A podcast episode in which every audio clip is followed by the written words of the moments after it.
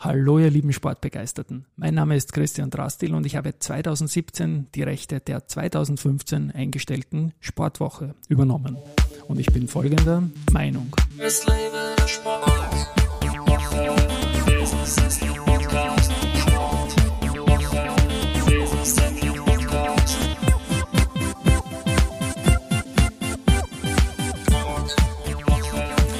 Die Juli-Folgen des Sportwoche Business Athlete Podcasts sind präsentiert von Palfinger. Mein heutiger Gast, da gibt es die Überschrift Moderation, Keynotes, Werbung und ganz, ganz, ganz viel Sport dabei. Ich freue mich bei mir im Studio, den Ronny Leber begrüßen zu dürfen. Servus Ronny. Hallo Christian, vielen Dank fürs Dasein, freut mich total und auch natürlich Hallo, grüße euch an alle Hörerinnen und Hörer. Genau. Viel Sport heißt, wir haben ein Vorgespräch, wir kennen uns ja noch nicht persönlich, beziehungsweise seit einer Stunde erst, circa seit einer halben Stunde. Äh, wir kennen uns über Social Media Plattformen. Du bist einer der auffälligsten Sports People dort, wenn es um Events, Geschichten, einfach tolle Sachen geht und so sind, bin ich auf dich aufmerksam geworden. Und da entstehen dann halt gute Konversationen über Monate, Jahre. Und jetzt freut es mich, dass wir da einmal sitzen. Und jetzt reden wir über dich als Moderator, Keynote-Speaker und äh, spreche auch von Werbetexten im Zusammenhang mit Sport. Lieber Ronny, wie bist du zum Sport gekommen? Was fasziniert dich dran und wie ist es losgegangen? Mich hat schon als kleines Kind immer Sport fasziniert, auch natürlich egal, ob das jetzt war, selber Sport zu machen, da habe ich so ziemlich alles einmal ausprobiert, oder ob es auch war, zum Beispiel wenn im Fernsehen Fußball-Weltmeisterschaft oder Olympische Spiele gelaufen sind, also dann war bei mir eigentlich zwei Wochen Pause bei Olympia oder eben äh, bei Fußball dann natürlich noch ein bisschen länger. Und habe das auch selber natürlich immer genossen, aufgesogen, auch habe das ein total sportlich oder ein sportgeschichtliches Erinnerungsvermächtnis oder Vermögen in meinem Gedächtnis so herum. Und auf der anderen Seite natürlich habe ich dann auch später Sport studiert. Ich habe eigentlich BWL studiert, aber dachte mir, Sport irgendwie, das würde ich gerne noch dazu machen. Und ja, und so kam ich dann natürlich dann auch irgendwann einmal beruflich zum Sport. Zwischenfrage noch, die meisten, die zum Sport kommen, haben auch irgendeinen Lieblingssport in der Jugend gemacht oder immer noch. Wo kommst du daher? Was ist da dein, dein Lieblingsding? es ist ganz ja, spannend. Ähm, ich habe auf der einen Seite natürlich Fußball gespielt, auch als Kind, wie viel. Ich habe auch Tennis gespielt als Kind. Ich bin zwei Marathons gelaufen. Ich habe äh, wettbewerbsmäßig, also turniermäßig getanzt. Wow. Und habe so ziemlich vieles ausprobiert in meiner Laufbahn. Und ein Highlight, irgendwie ein sportliches Ergebnis-Highlight, wo warst du am besten oder am knappsten dran, dass daraus vielleicht sogar was werden hätte können? habe ein Highlight und ein Lowlight. Also Highlight, ich habe zum Beispiel beim Tanzen habe ich Turniere in Österreich, Deutschland und auch in Tschechien gewonnen. Das waren sicherlich absolute Highlights und auf der anderen Seite ja auch ein, ein bisschen ein Highlight gewissermaßen. Ich war beim New York Marathon äh, 2018, das war ein mega Highlight. Wusste ich aber vorher nicht, ob ich laufen kann, weil ich da verletzt war und wurde dann im Endeffekt 249. Österreicher von 250. Okay, das klingt nach einer Zeit über fünf Stunden. Irgendwie, Na, sogar ne? über sechs Stunden. So, was ist da passiert? War da eine Verletzung oder? oder ja, es, ja. du, ich habe die letzten drei Monate vor dem Marathon nur einmal mehr als eine Stunde laufen können, die letzten vier Wochen davor gar nicht. Ich bin am Start gestanden, nicht wissend, wie weit es gehen wird und ja, und dann dachte ich mir, lauft einfach mal los und schaust, was passiert. Nach elf, zwölf Kilometer sind die Beine hart geworden, nach 13, 14 Kilometer haben die Schmerzen begonnen. Da dachte ich mir, das ist ein bisschen früh. Aber dann beim Halbmarathonpunkt auf der Brücke von Queen, na, von Brooklyn nach Queens, da habe ich mich dann entschieden, ich laufe das heute fertig. Egal was passiert, ich laufe das zu Ende. Es gibt ja meistens solche Karenzzeiten. War das da knapp oder war beim New York Marathon ist die zwölf Stunden, also da okay, habe ich noch äh, gut Zeit gehabt. Da war viel Luft. Na, das sind, sind schöne, schöne, schöne Erinnerungen. Und wie ist es dann bei dir beruflich losgegangen? Was war der erste Step? Was war die erste Chance, die dir ein Arbeitgeber beruflich gegeben hat? Im Sportbereich? Im Sportbereich, ja. Das war ganz witzig. Wie ich dann 2008 fertig geworden bin mit der Uni, habe ich mir dann mal gedacht, na, was machst du denn jetzt eigentlich? Was willst du denn jetzt eigentlich machen auch? Und dann dachte ich mir, und ich habe für mich vorher eigentlich Sport war nie was, wo ich mir gedacht habe, dass ich da beruflich drinnen Fuß fassen werde. Aber ich habe es einfach gerne gemacht. Und dann habe ich mir 2008 gedacht, was willst du denn jetzt eigentlich wirklich machen in deinem Leben? Weil ich habe davor immer wieder gearbeitet, aber wo möchtest du jetzt wirklich ein Experte werden? Dann dachte ich mir, am besten ist doch was, wo du wirklich eine Leidenschaft drin hast. Na okay, was ist denn das? Und dann nach einigen Wochen und Monaten des mir selber immer wieder die gleichen Fragen stellend, kam ich dann zu dem Schluss, dass mich schon eben als kleines Kind, wie ich vorher schon erwähnt habe, schon immer Ereignisse fasziniert haben, die die ganze Welt zusammenbringen, wie zum Beispiel Olympische Spiele, Fußball-Weltmeisterschaften. Und dann dachte ich mir, in so einem Umfeld möchte ich gerne arbeiten. Wo du nicht dran denkst, dass du jetzt morgen zum Friseur musst oder dass du jetzt irgendwie zum Beispiel, ähm, dass du jetzt gerade eine SMS schreiben musst, sondern du bist voll da. Naja, gut. Dann wusste ich mal zumindest in welchem Umfeld und das warum. Ich wusste aber gar nicht was und Moderator oder sowas, das war nicht einmal in meinem Denkschema drinnen. Gleichzeitig aber in diesem Sommer 2008 damals ist Rapid an mich herangetreten, weil einige Sportuni-Kollegen von mir Nachwuchstrainer bei Rapid waren und die haben für den Nachwuchs für die Akademie, die U17 und die U19 damals, da zum Beispiel gespielt ein Christian Prosenik, ein Raphael Holzhauser zum Beispiel, auch ein Louis Schaub war dann noch ein bisschen äh, jünger. Und ähm, die haben damals jemanden gesucht, der für die einmal im Monat am Samstagnachmittag zwei Spiele moderiert. Ja, also ein bisschen ähm, für ein bisschen Taschengeld, ein bisschen Musik macht, die Aufstellungen ansagt und die Torschützen natürlich dann zelebriert. Und da haben mich ein paar Studienkollegen empfohlen und haben gesagt, hey, schau doch mal den an, zum Akademieleiter, dem Rainer Settig damals und dann, äh, ja, irgendwie haben wir gesagt, gut, passt, wir machen das. Und so ging das mal. Also ich habe das sogar vier Jahre lang gemacht. Ich habe sogar schon Fußball-Länderspiele moderiert, habe immer noch die Akademie bei Rapid gemacht. Und ein Jahr später eigentlich ist es so richtig losgegangen. Also 2009 war dann mein erstes Engagement, wo ich mir auch gedacht habe, das könnte was werden und das ist auch was, was ich gerne weitermachen möchte, wie ich bei den Vienna Capitals begonnen habe. Also sprich Eishockey. Und das hat sich auch eigentlich sehr lustig ergeben. Das war, ähm, ich kann mich noch erinnern, der 25.06.2009, das war der Tag, an dem Michael Jackson starb. Also da wird sich sicherlich der ein oder andere noch erinnern, wo er oder sie an dem gegebenen Tag war. Das heißt, ich weiß noch beim Prinz, aber beim Jackson nicht mehr. Ja, und ich war auf einem Sportunifest am Clubschiff am Donaukanal. Wir sind hier eigentlich erst im Moment gerade, sehe ich den Donaukanal vom, vom Fenster hier. Genau. Und bin dort um Viertel sechs in der Früh hinaus, Sonne schon aufgegangen gewesen und eine Studienkollegin von mir, die bei den Capitals gearbeitet hat, ist da auch gerade vom Schiff gegangen und so eine typische Viertel sechs in der Frühaktion. Hey Karina, sucht's nicht einen neuen Stadionsprecher bei den Caps? Und sie, keine Ahnung, ich frage mal. Und am nächsten Tag ruft sie mich an, du, ja, wir suchen gerade. Und äh, aber das, das noch ganz kurz. Das Lustige war nämlich, ein paar Gespräche mit dem Manager später hat es geheißen, passt, du bekommst eine Chance. Und das allererste Spiel von den Capitals, das ich live gesehen habe, habe ich moderiert und die Musik gemacht. Wunderbar. Das ist ja immer mein Eigentor in dem Podcast, wenn ich mir ausgebildete Stimmen dann einlade. Das ist dann im Vergleich für mich immer sehr. Aber für mich ist eine tolle Geschichte.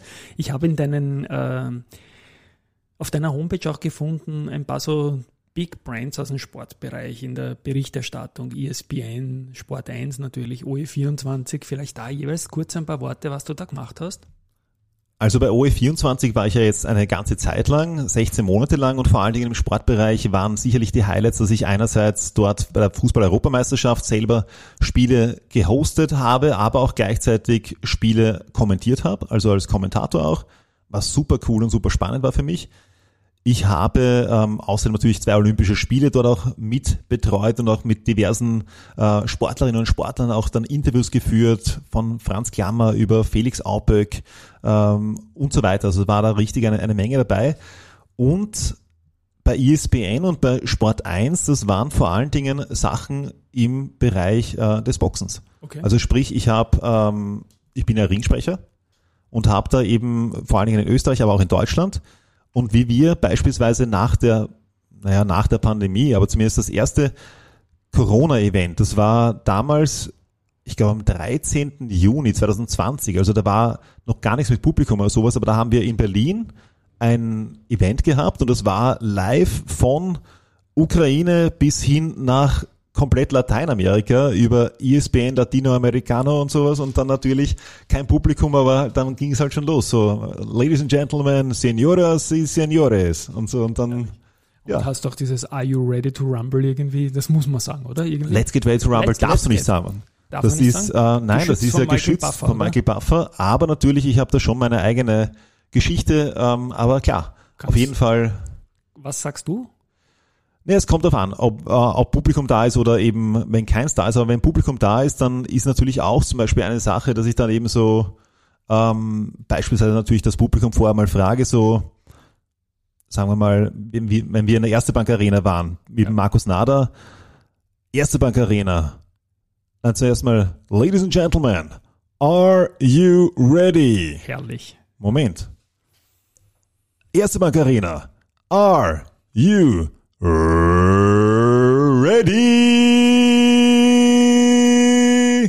Also ich sage jetzt mal, du wirst beklaut werden, weil ich der Eigentümer dieses Podcasts bin und das als Jingle nehmen werde für manche Börsesachen, wenn das für dich okay ist, ist wahnsinnig geil.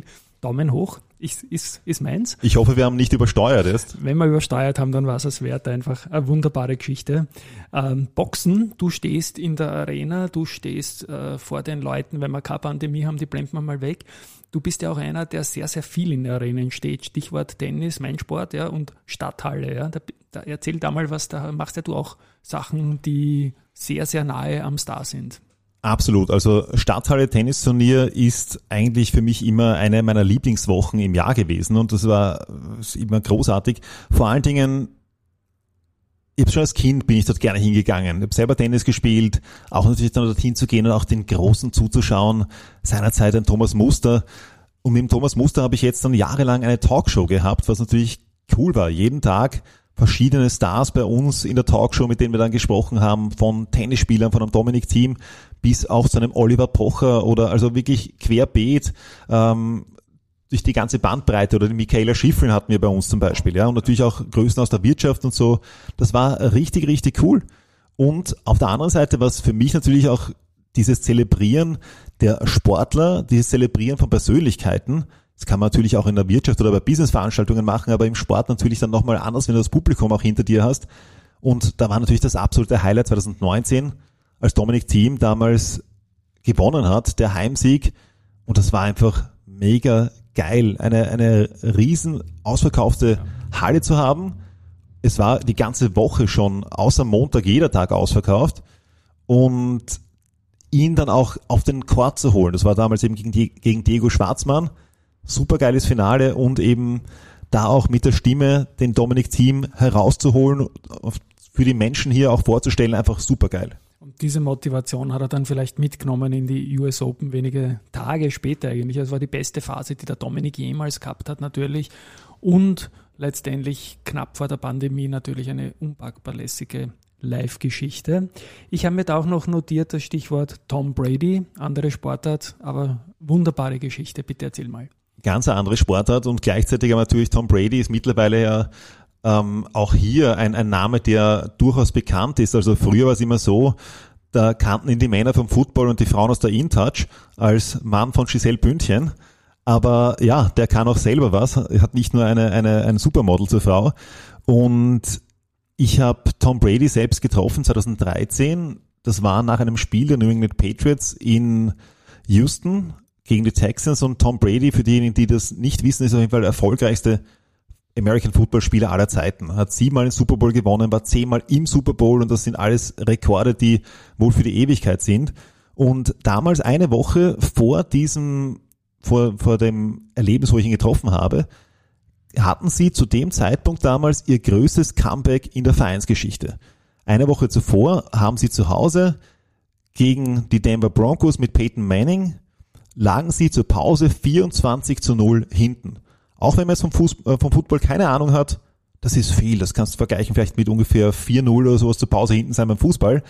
Und haben das am Schluss noch gewonnen in der Overtime. Und ich habe ihn dann gefragt, wie gehst du da eigentlich rein in die, in die Kabine und mit welcher Einstellung kommst du da wieder raus oder woran denkst du da eigentlich? Weil das, ich meine, das ist ja irre, ja. Also hat er gemeint, weißt, zwei Sachen. Zum einen einmal erinnerst du dich an die Momente, die du gemeinsam erlebt hast mit diesem Team, wo du auch schon Hindernisse überkommen bist, die als solches du nicht für möglich gehalten hast. Das heißt, an dem baust du dich auf. Und der zweite Punkt ist, dass du dann rausgehst und jeden Spielzug dich immer nur auf den nächsten Spielzug fokussierst. Also nicht ewig vorausdenken, sondern immer nur Spielzug für Spielzug. Und so versuchst dann das Momentum aufzubauen. Und das haben sie dann geschafft und ich meine, noch, noch viel besser war das dann paar Jahre später, 2017 in der Super Bowl, Patriots gegen Atlanta damals und da lagen sie ja 17 Minuten vor Schluss. 60 Minuten geht ein Spiel, lagen sie 28 zu 3 hinten, also sogar 25 Punkte und haben das Ding auch noch gewonnen. Das war einfach mega. Ich komme nochmal ans Jahr 2019. Da ist ja die Prater Hauptallee weltberühmt geworden und immer noch. Die Ineos 1,59, sage ich jetzt mal aus der Erinnerung raus, du hast sicher einen besseren Namen dafür, da hattest du auch eine Rolle. Erzähl mal dazu kurz und ich habe danach noch eine Geschichte zu dem Event, die sehr persönlich ist. Ja, ja die Ineos 159 Challenge, 12. Oktober 2019, 8.15 Uhr war der Start. Und es war der Tag, an dem Eliud Kipchoge, ein Kenianer, als erster Mensch der Welt einen Marathon und einziger Mensch bis dato einen Marathon in unter zwei Stunden gelaufen ist. Also die letzte Schallmauer durchbrochen hat im sportlichen Sinn, weil ein 100 Meter ist man schon unter 10 Sekunden gelaufen, auch 100 Meter schwimmen schon lange unter einer Minute. Und aber diese zwei Stunden Marke im Marathon, das war einfach noch etwas, wo man sagt, das ist nicht möglich. Und dann war es doch möglich. Und das Tolle war für uns auch das. Ja, also einerseits, ich bin ja ein Riesensportfan natürlich. Und wie ich dann gehört habe, das ist in Wien, und es wurde auch vom Vienna City Marathon Team organisiert, für den ich auch moderiere. Und wie ich da gehört habe, das ist in Wien, habe ich gleich einmal gesagt, hey, wenn ihr ihn braucht, ich bin dabei. Also sehr, sehr gerne. Und das war dann auch so. Das war einfach sehr cool. Ich war beim, beim Ziel. Da ist er ja achtmal vorbeigelaufen, weil das war ja mitten auf der Prater Hauptallee. Und bei diesem Lauf, das ist ja anders als bei einem, beim Stadionerlebnis du verkaufst ja keine Tickets vorher. Da kann ja jeder hinkommen, ist gratis. Gleichzeitig hast du keine Ahnung, wie viele Leute kommen. Es war keine österreichische Beteiligung, also es war kein Läufer aus Österreich, kein Local Hero oder irgendwas. Und wir haben uns gedacht noch, wir hatten am Vorabend noch eine Probe, es war super medial aufgezogen, also es war ein bisschen so die, die Marathon-Version von diesem Red Bull Stratos-Flug mit dem, mit dem ähm, Felix Baumgartner. Also, ich habe es gesehen, ich war vor Ort, ja, das war super. Irre. Und wir haben uns aber gedacht, hoffentlich stehen wir da morgen nicht alleine da. Ja. Dann war um 8.15 Uhr war der Start. 6.30 Uhr war für uns Antreten.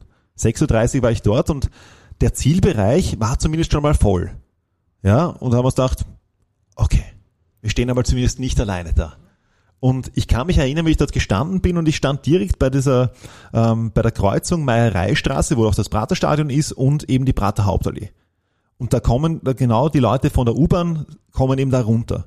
Und ich kann mich erinnern, wie ich dort gestanden bin und die Leute, diese Massen, die dahergeströmt sind, daherkommen und einfach, dieser Strom ist, ist nicht abgerissen. Mir kommt da heute noch die Gänsehaut. Das war so mega.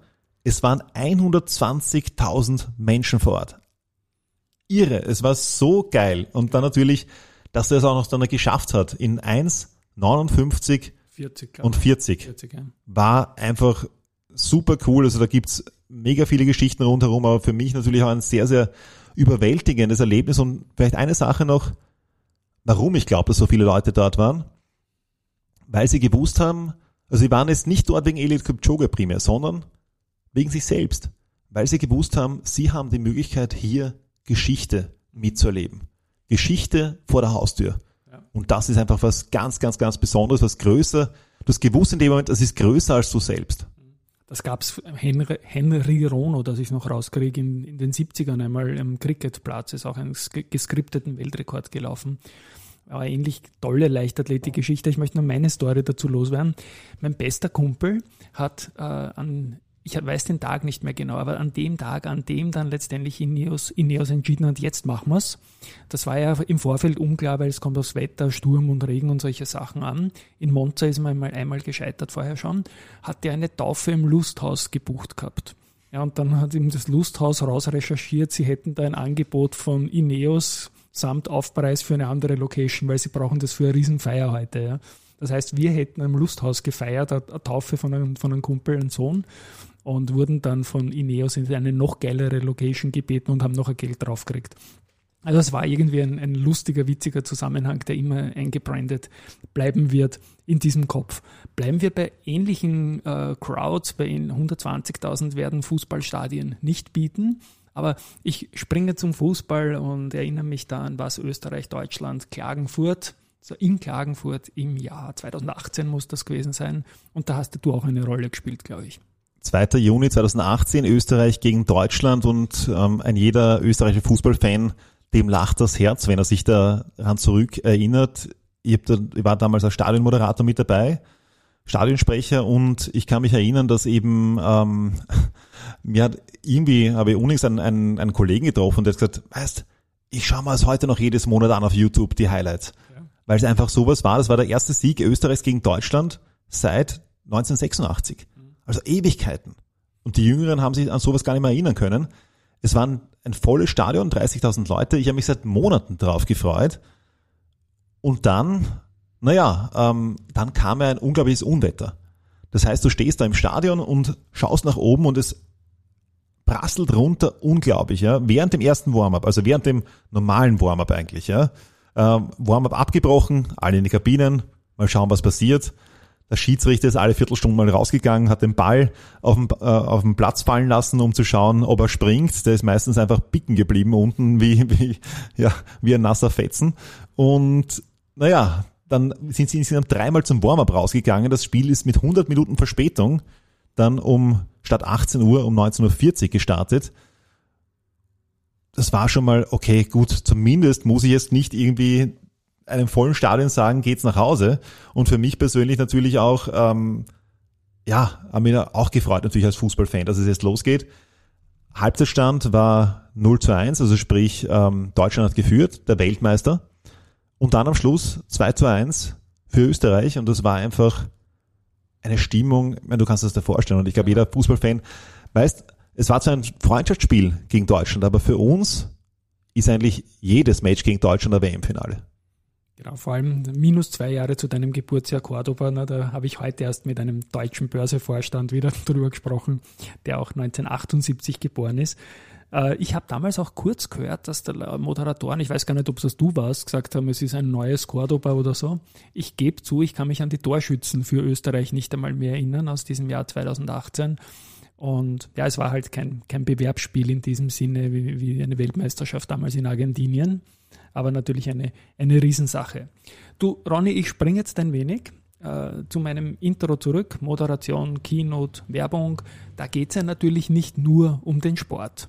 Ja, du hast ja auch Angebote an, an Firmen, an, an Veranstalter aller Art. Äh, deine Stimme haben wir jetzt gehört. Was, womit kann man über deine Webseite ronnyleber.com zu dir kommen? Ja, äh, also zunächst einmal natürlich auch für alle Leute aus der Wirtschaft ist natürlich ganz spannend, dass ich selber auch an sich aus der Wirtschaft komme. Ich habe zunächst einmal war ich auf der Handelsakademie und danach habe ich auch BWL studiert und das auch fertig studiert. Sport war dann so das Hobby nebenbei, das dann irgendwie auch zum Beruf wurde, aber natürlich habe ich mittlerweile auch viele Wirtschaftsunternehmen als Kunden und einerseits natürlich als Moderator, aber auch als Keynote Speaker, also auch international da tätig wo ich dann eben, ich habe zum Beispiel Unix gerade eine Keynote gehalten für Böhringer Ingelheim oder auch eine für Bausch und Lomb, da war ich jeweils in Deutschland und das war äh, super spannend, da habe ich verschiedene Vortragsthemen sozusagen, gleichzeitig natürlich auch als Werbestimme, die Stimme hört man ja ganz gut jetzt.